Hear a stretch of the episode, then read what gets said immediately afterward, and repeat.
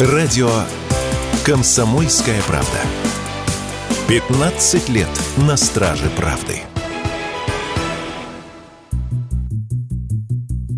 Россельхознадзор частично запретил ввоз бананов из Эквадора от пяти местных производителей. Во фрукте обнаружили муху-горбатку. Это карантинный вредитель. Эквадор крупнейший экспортер бананов. 30% всех мировых поставок. В списке закупающих стран Россия, США, Китай, Япония и Евросоюз. В прошлом году из Эквадора в Россию поставлено более миллиона тонн бананов. Это 98%. Еще 2% поступают из других стран. Так что логистические цепочки придется вновь перестраивать. Что будет с бананами? Не пропадут ли они с прилавков российских магазинов? И, конечно, что будет с ценами? Об этом мы спросили генерального директора информагентства Fruit News Ирину Козий ограничение поставок бананов из пяти компаний поставщиков Эквадора. В данном случае можно сказать, что остальные поставщики, остальные экспортеры Эквадора, скорее всего, возьмут на себя тот э, объем, который э, ранее поставляли эти пять компаний.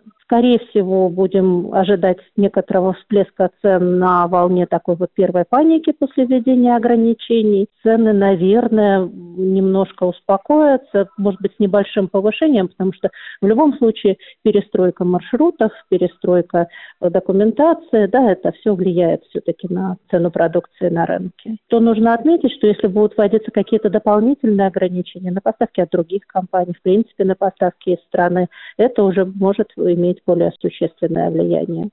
Можно ли закупать бананы не в Эквадоре, а в других странах? И если да, то где? Отвечает Ирина Козий. Другие крупные производители, экспортеры бананов, такие как Филиппины, Индия, они расположены таким образом, что поставки в российские порты Запада России из этих стран крайне неудобны, логистически сложны, дороги. Если говорить о других странах Латинской Америки, то там объем производства меньше, чем в Эквадоре.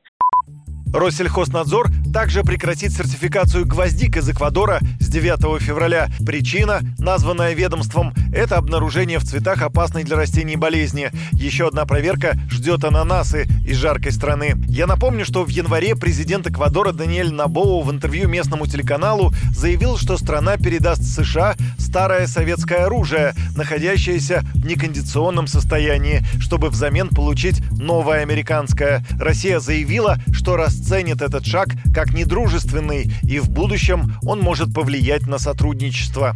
Юрий Кораблев, Радио «Комсомольская правда».